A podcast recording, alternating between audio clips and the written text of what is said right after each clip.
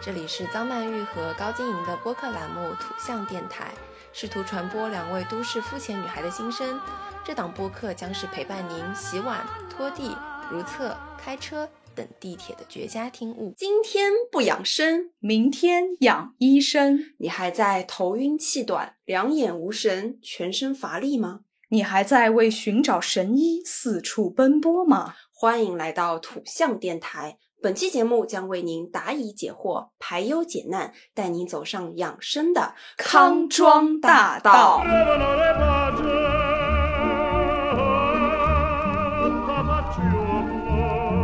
好，欢迎回来，欢迎大家来到土象电台。今天我们聊一个什么话题呢？我们聊养生。哎，今天我们就是请来了一位重量级的嘉宾，是谁呢？您给介绍介绍啊！这这位，我先我先铺垫一下，这位重量级嘉宾，就是无论从学识还是从年龄上，都是就是碾压我们二位的。 对我跪着，刚刚跪着铺红地 毯，扶对着他进来。对，没错。那么她就是曼玉的二舅奶奶， 同时也是一位非常著名的中医自学家。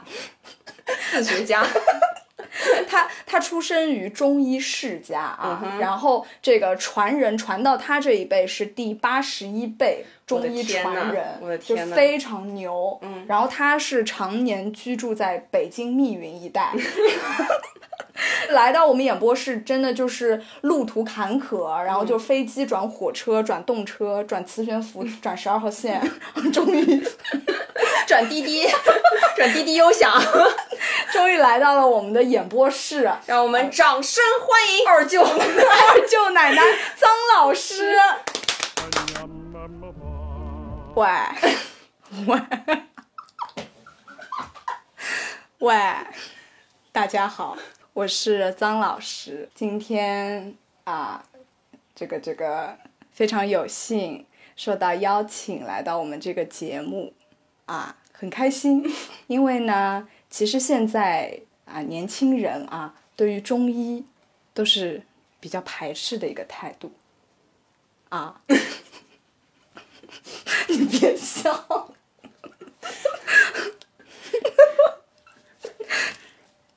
但是呢，但是呢，曼玉今天能够请我过来，她说她和她的这个搭档啊，小高啊，小高，他们两个对于中医是非常感兴趣，然后想要学习一下。年轻人啊，就是应该要拥抱新的知识、新的文化啊，我非常的鼓励他们。虽然我呢住在这个密云，但是我还是千里迢迢来到了这个国际化的大都市上海。奶奶一会儿带您去喝喜茶。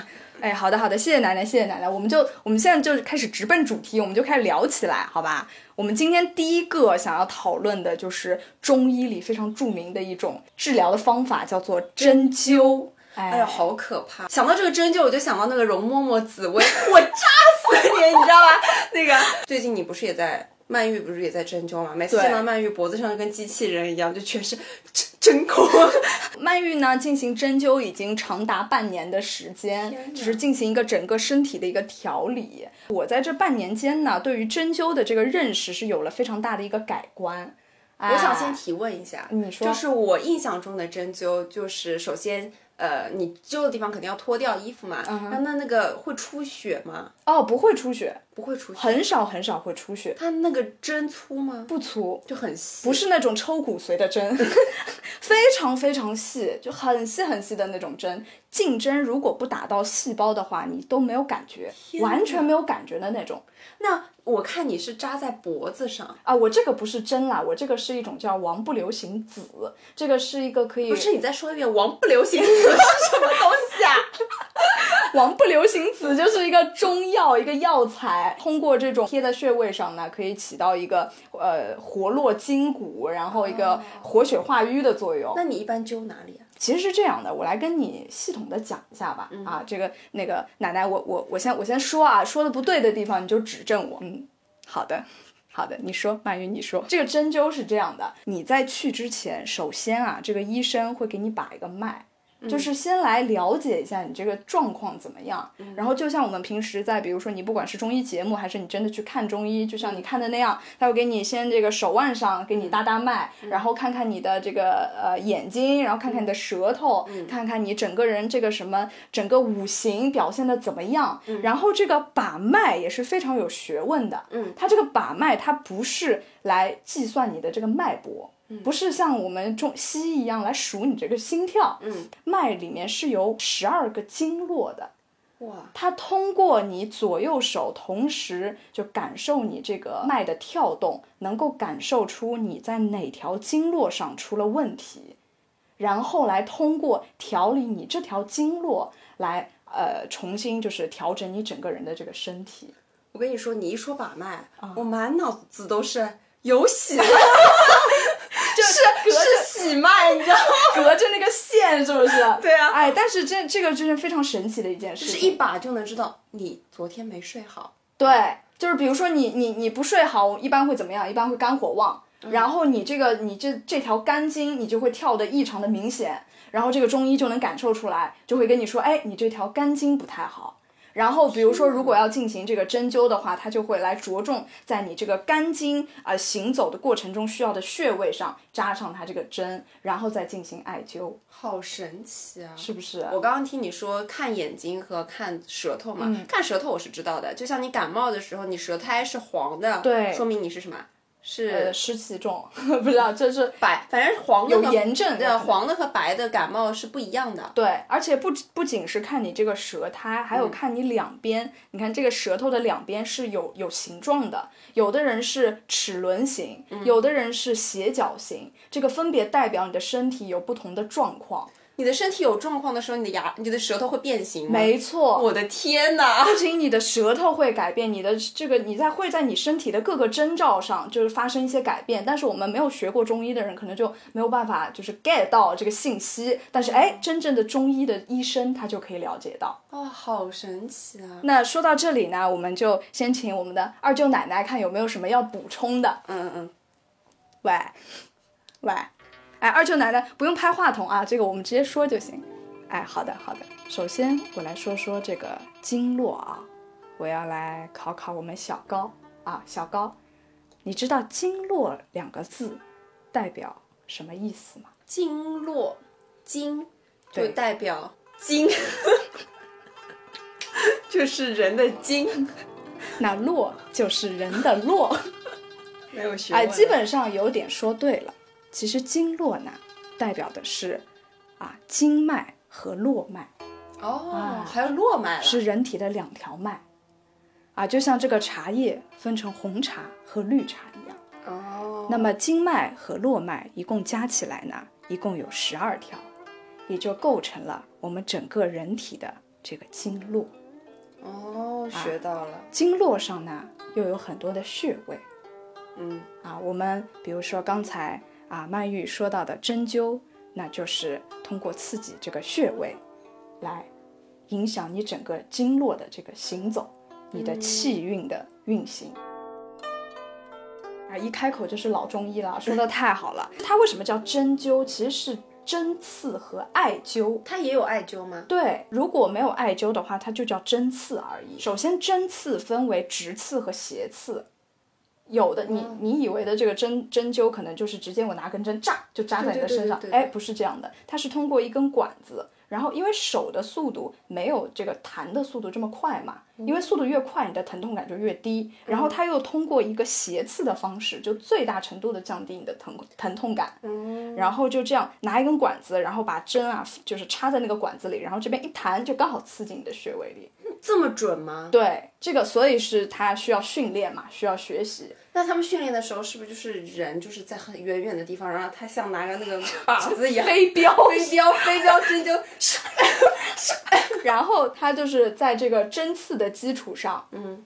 它就会在你的肚子上铺一层生姜，然后上面再放两个灸条，然后点燃之后开始艾灸，就是隔姜灸。因为生姜也是热性嘛，把阳气通过热性的东西生姜，然后传输到你的体内，就是给你补充阳气，哇，牛不牛？牛！然后然后你再灸是吗？对就就再针。对，是在针刺的基础上同时进行艾灸。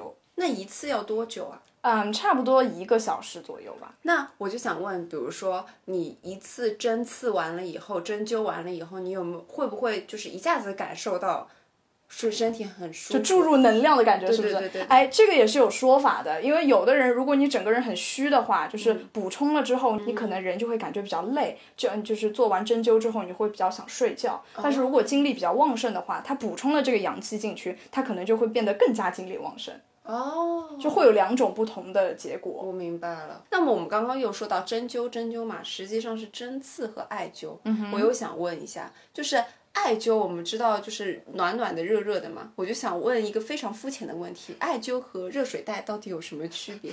那这个问题呢，我们又要回到这个中医理论来说了。刚才说过，这个艾草啊，中医里面叫纯阳之物，嗯，它就是没有任何的寒性，补充你这个人体的阳气。哦但是具体有没有用呢？这个是要非常就长时间的积累，你要比如说每天艾灸，或者每天那个非常注重保养，你可能才会有效果。但是我确实是非常喜欢艾草的味道，哦所以我们家会买那个，就是你知道现在艾灸这个很普遍嘛，对所以大家都会买很多家用艾灸仪，真的是千奇百怪。没错，像那个一个假装是椅子，那个椅子的盖子可以掀起来，然后里面放两个艾艾绒，然后烧，然后放进去，然后你就屁股坐在上对。面对对，我在淘宝上看到过，就我我们家有，你知道吗？然后还有那个最原始的是那种艾条嘛，艾嗯条烧了以后就放在那个脖子旁边，但这种会容易被烫到。嗯，对，还有现在有那种非常洋气的那种小盒子，嗯哼，一点燃，然后它就会像贴在你的某个部位上。但是我觉得这个时间比较短，而且不够烫。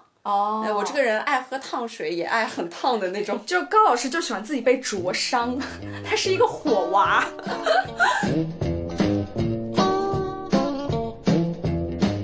我就觉得哇，千奇百怪。哎呀，现在还有那种，就是我看你上次不是贴了吗？就是一个做的像丝巾一样，嗯对对对对对就可以贴在你的脖子上，对对对对对哎，就是还挺好看的。就又要做丝，又要美观，又要艾灸，这样啊没。错，对，那个还蛮舒服的。那那个确但实是不错，我觉得，在我看来，它就是一个不一样的暖宝宝，你知道，有味道的哦暖宝宝。哦，那肯定就是就效果而言，肯定是纯艾的这种艾条，可能效果是最好的。对的，我们经常听到什么三年成艾、五年成艾，因为这个艾叶刚开始采下来的时候，它还是新鲜的，是带有那个青草气的。然后地呀、就是在中医里面，就是这种地气是不太好的，就带有一点点的寒性。然后放沉了之后呢，它的寒性就没有了，就是越放越好，越放越沉。哇，瞪大了我的双眼，真，它就像酒一样，是吗？哎，没错，越沉越香。我的天呐！但是你知道艾灸确实是他们不是说对那个宫寒，嗯，会有一定的作用吗？啊，宫寒这个这个词，我也是觉得非常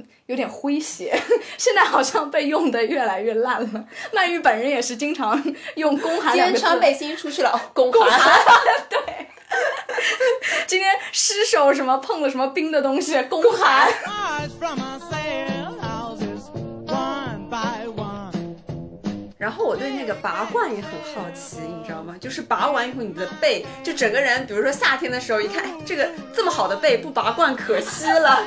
但是那拔罐就是。而且之前会比较繁琐一点，自己在家里拔的时候是那种玻璃的嗯罐子，然后还有酒精灯，哦拔然后火罐对对，一弄然后咻咻咻，就一个一个那个酒精棉放那个罐里，然后啪，然后就扎在你的背上，对对对，对，然后拔火罐就一排，呃一个背六个，一二三四五六七九个，一个背九个。神龟。我当时就觉得这个拔罐到底有什么用？您给 讲讲。拔过没？我好像小时候有过，但是我没有很多。你就是没有什么印象，没有什么是不是印象对嗯我跟你说，我第一次认识到拔罐的恐怖，是我外公。我外公有一次拔完罐啊，嗯他那个罐罐子一拿掉，我整个人密集恐惧症要犯了。就黑的，全我不是黑的这么简单，就全都是水泡，你知道吗？每一个毛孔里面都出来水泡。然后当时他那个那个医生啊，就说他这个湿气太重，真的啊。对，每一个里面都是水泡，超夸张。然后就那个医生就要把那水泡一个一个给它挑掉，然后用消毒啊什么的。所以拔火罐实际上是消除你身体里的湿气，是这个概念吗？呃，这我不太清楚啊，我们问一下二舅奶奶。 啊，我来我来说一下啊，这个拔罐疗法呢，它是利用这个燃火抽气等方法啊，产生负压，然后使之呢吸附在我们的这个人体表面，造成局部的一个淤血，达到啊通经活络、行气活血、消肿止痛的一个作用啊。很多小年轻啊不相信这个拔罐，其实呢大家不知道啊，在国外啊古希腊、古罗马时代也曾经盛行这个拔罐疗法。古罗马也拔罐啊？啊，你不知道吧， 小高？这不是我们啊，就有有些小年轻觉得这个是啊老古董啊，不是的，是有科学根据的啊。谢谢奶奶，谢谢奶奶。虽然我没有怎么拔过罐，但是我确实是觉得刮痧对我本人来说是有用的。我就是一个非常容易头疼的人，嗯但是呢，不是那种剧烈的疼，就是两个太阳穴会像个小太阳一样，哦就是往、跳动就对对对，然后有点微胀。嗯我为什么有的时候为什么会出现这样子的状况呢？就是吹风，哦我一旦就吹风了以后，我头会比较比较胀。这个时候我只要刮一次痧，脖子这边刮一下，嗯然后我第二天就不痛了。哦，那你你就是只刮脖子是不是？对我只刮就脖子和肩颈这哦一边。说明你就是什么淤血堵在这个脖子这哎，边了我跟你说，这 个气上不到头上，你这个头就要胀。你刮过吧？我我刮过，我刮过，而且我来跟广大的听众朋友们说一说啊，这个刮痧呢，我们现在有非常多的刮痧的工具，嗯，有什么玉石的，然后什么铜板的，然后什么什么乱七八糟的牛角都有板那种啊，的对，牛角，还有什么木质的都有。其实呢，我那天问了一下那个医生，他说最有效、最好的、最上手的这个工具，其实就是刮滋。我自什什么？是刮滋呢？就是我们的那个零钱，比如哎说一元硬币，我就是用一块钱硬币刮的，哎对了然后蘸点风油精，蘸点青草膏。对对，就是这个是其实是最好用的、啊，刮出来的刮出来的东西呢，也不会附着在上面，就会立刻的消掉。我们家刮痧会有一个就是怎么说迷信，就是说你刮痧完，你要把那个刮的东西。丢在地上，丢在地上，然后你走过去，说明就就走过那个硬币，然后再捡起来，再去冲水，就说明啊，你这个病就是这个毒气好了，走了。哦，天哪，好有仪式感哦！我外婆教给我的，就是刮完就是要丢在地上丢一下，然后你走过去。哦就把这个晦气给它丢掉。嗯，对的。哎呀，学到了，学到了我。又要跟你讲一个，你说知我有我之前有一段时间有智商税，我跟我妈一起智商税，就是有一段时间不是脚底要贴那个什么东西，贴出来以后就是湿气很重的话，你那个会有黑色的东西，但是你知道它那个东西贴完以后，你的脚第二天早上是很黏的，我知道，我知道，是不是泰国还是那个对北对京对同仁堂？反正是很黏的。然后每次一早上一掀开来，然后我就想，我身体怎么那么脏啊？一撕下来怎么都是黑的。后面有看网上的解密，它不管贴哪里，贴墙板上，第二天都是黑的。哎，类似我还买过一个，就是叫吸油的产品，你知道吗？然后有一次我就把它贴在水杯上，水杯里也有油。我想，我又想到一个，我不仅我真是买了一些乱七八糟的东西，有什么那种泥丸，那种一、一粒一粒的那种。颗粒也是，然后也是，它会给你一个贴纸，然后你就把它抠在你那个肚脐眼儿那个位置，然后肚脐贴，对对对，然后贴上，然后就是说会瘦啊，还是会怎么样调理身体？嗯每天早上醒来都不见了，就半夜就会被我自己抠掉。每天早上起来在被窝里找那个东西，你知道，生怕我们家的狗把那个东西吃掉。高老师真的太棒了！高老师这期节目就为你量身定制，真我就的，，我就傻子。你就是无数次误入歧途。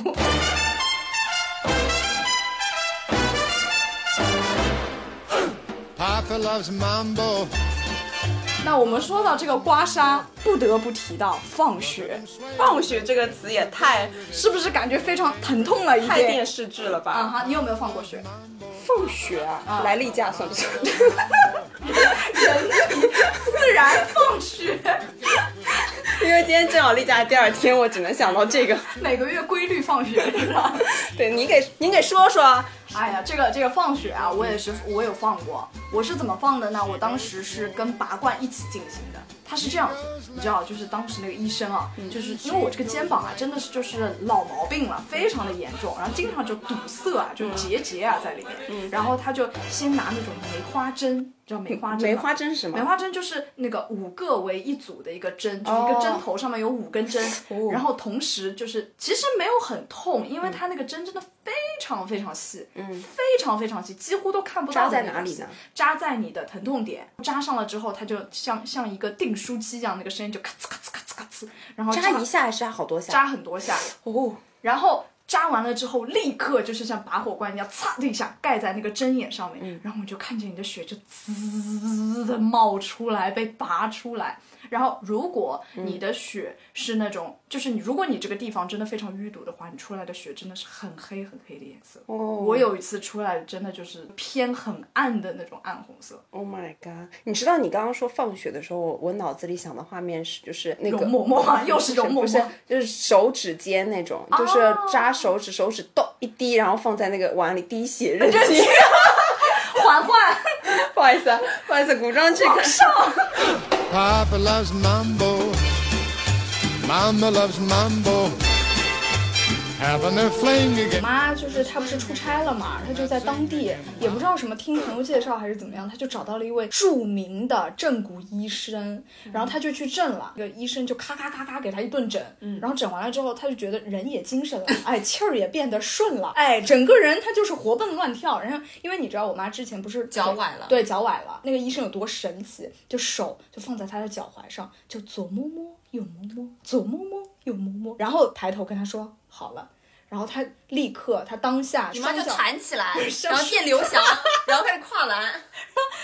双脚着地了之后，他就开始就像跳跳虎一样，你 知道吗？就开始弹跳，就是库里真的就太好开始笑投了，篮。太好笑了。曼玉前两天跟我说，我下周不能跟你录这个播客了，我要去找正骨师傅。对，然后是我说去哪儿啊？他说去乌鲁木 齐。乌鲁木齐就是那个新疆的乌鲁木齐吗？我以为乌鲁木齐路嘞，乌鲁木齐坐五个小时的飞机过去正骨，坐五个小时飞机回来。就是因为我听信了我妈的谗言，她嗯就跟我在电话里大讲特讲，她说这个师傅有多牛逼，有多神奇。然后我我就我就她她就说你就你就周五来，你来。 她说你，我跟师傅说了你的毛病，她说你就肩颈不好，她说你肯定也是胸椎还是什么发生了一点歪斜，她说你就来。然后但是后来我还是没有去，因为就是现在出上海就是要做核酸，核酸然后我就不想做核酸。这这个节目我们管它叫正骨 未遂。那我说到正骨，我很想问，正骨跟那个推拿有什么区别吗？因为我我觉得正骨是这两年包括综艺什么上出来的，然后正骨师傅咔啊对咔给他一顿一阵弄，然后很疼，但是弄完就会很舒服。但是推拿是一直都有的嘛？对我们说肩不舒服啊，或者头怎么样，我们就去按一按，推一推嘛，嗯，对吧？我觉得有可能推拿就是在你的肌肉上进行一番操作，嗯那正骨就是在骨头上从，从就是更深层次吧，嗯更根基的方向。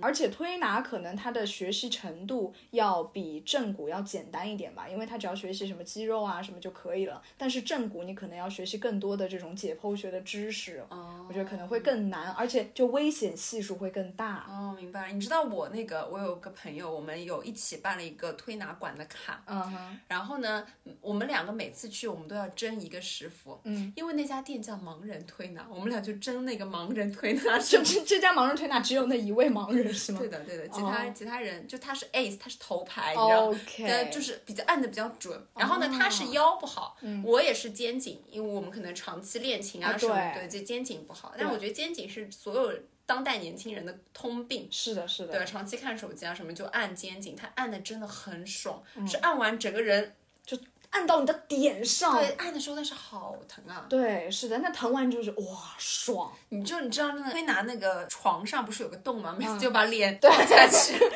放下去以后，所有耻辱的表情就在你的脸上迸发出来。还好那个洞下面没有一个摄像 头。 Mama loves mambo.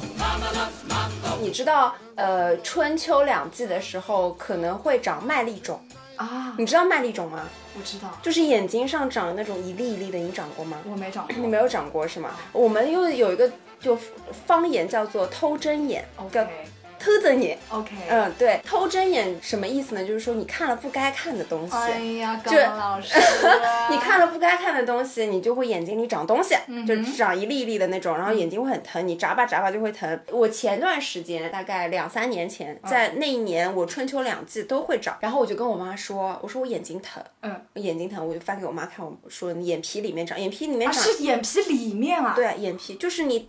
嗯这样子里面眼皮里面长，可能有些人会长在下眼皮，有些人长在上眼皮，肯定会长嘛。我跟我妈说我没有看什么不该看的东西、啊，妈妈说你是不是偷看我洗澡？ 为什么会长呢？然后我妈说，哦，这个很简单的，就是一个偏方，特别神奇。就找我外公，然后他说，你眼睛里长这个麦粒肿了以后呢，呃，你的背上相应的在某一个地方也会长一粒痘痘，这粒痘痘呢是摸上去很疼，但是没有白头的那种。然后他就会拿一根针在你的背上挑那个痘痘，里面就会有黑血出来。然后挑完以后，第二天你眼睛上的麦粒肿就不见了。然后你知道吧，我外公这个偏方很多人都适用，然后导致我妈的朋友有了麦粒肿就去找我外公挑痘。 那那所以你也挑了吗？ 我挑了，当时我我只要一长我就去找我外公，后面我妈学会了就帮我挑。哇，那就是怎么找那个痘痘啊？一般性背上不太会长嘛，然后你要去就是摸一下你的背，嗯就是看一下长凸起来，然后疼会有疼痛感的那种痘痘，但是它没有冒白头，就不像青春痘的那种，嗯就是一个什么毒气痘吧，我们简称它。对，当你眼睛上长了，你背上一定会长，是神是不奇是很了神奇？太神奇了！然后我觉得这个就是跟放血的原理是一样的我，的天哪，可能他们在某一个经脉上是通的吧。对，就是对应的，哦，对的，我觉得可能是这个原理。跟什么足底对应图、耳穴对应图这样。啊对，所以当眼睛一长，背上一挑，第二天就没有了，哦马上。呀，是我的妈是不呀！是很哎呀，神这个中医呀、但是我呃，我这边不做任何的担保啊，不做任何的担保， 只适用于我本人。 咱们这个节目就是说来都是个人的经历，嗯啊、对对对啊，不具有任何的这个参考意义。没错。那你有没有什么那种民间小技巧、偏方之类的？我回想了一下，就是有一个我记忆比较深刻的，嗯就是我外公，又说到我外公了。 今天应该请外公来啊。二舅奶奶，您来干嘛呢？ 我外公呢，他当时就是有一个神草，神草，对这个神草呢，我不知道普通话怎么读，但是无锡话，因为我外公是无锡人嘛，嗯无锡话读蜀灯草。哦然后这个蜀灯草呢，我真的不知道怎么拼写啊，因为我小时候经常就扁桃体发炎，嗯，然后我就经常就是喉咙痛、咳嗽，说不出话。只要我外公用这个草煮了水，我只要喝完一杯下去，第二天立刻恢复。立刻。立刻恢复，就这么神奇。就前一天你还说不出话，第二天立刻恢复。但是大家不知道，并不知道你说的这个祖灯草啥嘛？对对对，这个 鼠灯草我到现在都不知道。然后因为要录本期节目，我想要把这个答案公布出来，我嗯就去疯狂的搜索，疯狂的搜索，然后凭着我你在记百度上搜俗灯草，对，真的。然后你知道百度它会有那个相关链接嘛？你就会在相关链接，然后还有图片，因为我我看到过我外公种这个草嘛，我记忆里是有它的样子的，我就遵循着我记忆中这个草的样子去按照图片来找到了这个草。后来我发现这个草的中文啊的普通话原来叫做霍山石斛。啊，石斛我喝的呀，啊我石斛喝的，我妈也会煮水给我喝，然后对有一些会打成粉，对对打对成粉，然后再泡热水给我喝，然后我把水喝完，不是底下还会有一段浆糊一样的东西吗？啊我妈一定要让我吃掉，这个是精华呀，哦，一定要让我吃掉，我真的是喉咙疼啊，感觉在吃沙子。真的不好吃的，对水是我水我都可以喝，但是这种。糊糊吃糊不下状去，我妈还会给我喝三七粉，巨苦、哦啊，很真的难喝。我的你知妈道呀，所以我为什么能喝苦瓜？苦瓜在三七粉面前又算什么呢？你就是吃苦长大的， 吃苦耐劳高老师，谁能吃苦？没错。哎，但是我跟你说，三七粉是寒性的，你得少吃。哦，三七粉就是很寒，非常我觉得寒我是我妈的试药娃 娃，你知道吗？三七粉高老啊，师尝百草。金银花啊，呃全部给我喝，怪不得我宫寒呢。我这里又有一个中医冷知识了，嗯你知道双黄连其实不是一味药材，是三味药材吗？我不知道，双黄连听着是两位，分别代表了三味药材，双就是双花，就是金银花；莲就是莲翘。嗯，还有什么？ 我怎么知道？黄哦，黄就是黄芪，哦，啊黄芪不是中中中和的吗？哎其他两个是凉的嘛，那就混一混。对对对，金银花就是这个这种降火清火的嗯黄金搭档，啊，经典组合。学到了。 OK，那那你你还有什么神奇小故事啊？快快再来再来甩两个。我想一想，我小时候就是看过中医的话，唯一就是。我小时候有一段时间会有皮肤病，嗯也不是皮肤病吧，就是一到一个陌生的地方，或者是比较呃自己抵抗力也不是很好，就会长一粒一粒的东西，然后或者晚上会发块块，会发一块一哦是块的过敏的那对种过感敏觉类，吃西药也不行嘛。小时候小孩子也不太能吃西药，就去找中医。后面我就有一段时间用那个不知道哪里的草洗澡，哦放了一个盆，然后煮那个草洗澡，我的妈，不会是鼠灯草 吧？那也太贵了吧。然后我想到小时候还有一些偏方，可能不跟中医有关，但是我觉得很好笑。嗯就有段时间我晕车，嗯，晕车的话，一晕就会吐嘛，那一去春游就吐，这对小朋友来说，本来开开心心出去玩就吐，然后你知道我们家给了我一个什么办法吗？嗯就是你是不是晕车嘛，嗯，就以毒攻毒，天天带你坐车。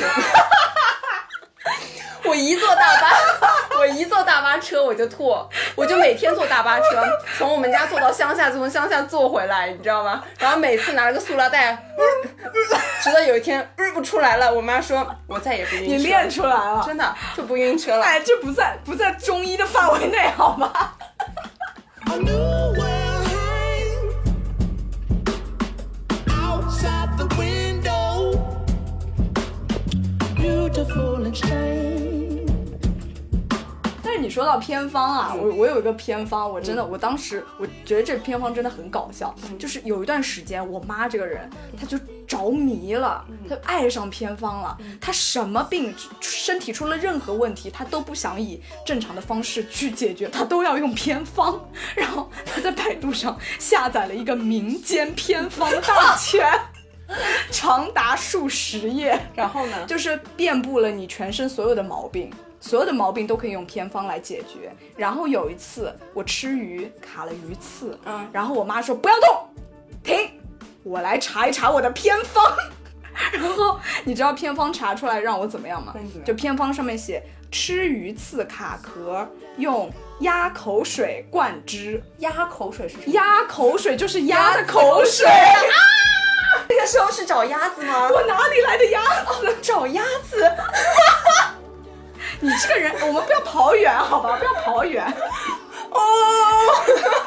哦然然后，后然然后后我妈当时就是大家有点愣住了，她说出这句话，所有人都愣住了，哪里去找鸭子呢？然后她就呃，她说，哎，这个好像有点不太可行啊。然后她就，哎，算了算了，还是喝口醋吧。嗯嗯，对对对，但是但是好像最后还是什么，现在证明说喝醋啊什么的没都有没有什什么么用嗯用，对不对？就是你你要靠那个喝醋的那一点点酸性去腐蚀它的话，你好像要喝几十瓶才可以。我我好像也知道，卡鱼刺如果卡的很大的话是要去医院的，大家不对要轻易的去那个。对我没小时错候卡过的话，我就会就是催吐嘛，哎就是催吐，就是拿那个手指到喉咙口催吐。对对但是对都是很小的。就千万不要去呃想办法把它咽下去，这个是有点危险的。嗯对的，对的，对的，对的。所以如果是很大的鱼刺，还是要去找医生，嗯找医生去弄。对，我们最后也请二舅奶奶跟跟大家说两句啊，大家年轻人小本子拿出来记一下。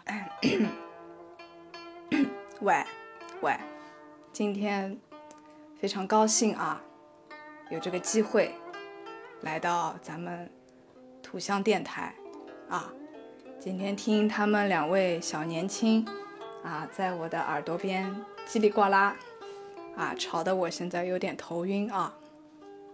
但是呢，我同时呢，我也感觉到了啊，咱们年轻人啊，祖国的花朵对于中医的这个这个这个这个热爱啊。那么我知道现在的年轻人呐、也是喜欢熬夜啊，喜欢晚睡啊，还喜欢啊搞一些乱七八糟的东西。那么我是有点哎，看着非常心疼啊，呼吁大家啊，还是要关注自己的身体啊，多喝热水啊，不要让这个寒气啊进入我们的身体。那么就就这样吧。好，谢谢二舅奶奶，谢谢二舅奶奶。我们这期节目其实也就随便聊一聊关于我们自己对中医这方面的呃心得体会吧。对，就是我们自己的一些个人小经验。嗯，我们的所有的偏方都不代表我们自己， 没错，大家也是听过上过。代表了民间啊。